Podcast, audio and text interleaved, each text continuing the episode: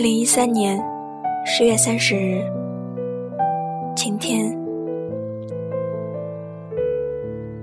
最近天气越来越冷了，在教室上课也会冻得发抖。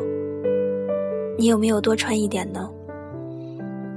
那天吃饭看到你穿了一件黑色短袖，不冷吗？或许人黑就吸热吧。好像下周你就要去长春实习了，那里应该更冷吧？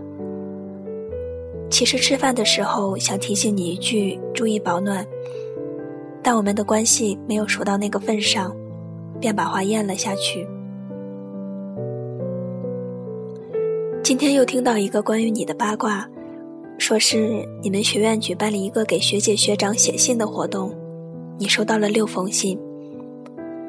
看来觊觎你的学妹也大有人在，而我呢，不够优秀，不够漂亮，对你的觊觎，到头来怕是也是一场空。钥匙链上一直挂着一只小猴子，不会有人知道，它与你有关。电脑里存着许多从别人那保存来的你的照片。没有人会发现，我常常翻看。是啊，你和我太陌生了，只是点头之交的朋友，会有未来吗？这一封封寄不出去的信，也会是你不知道的故事。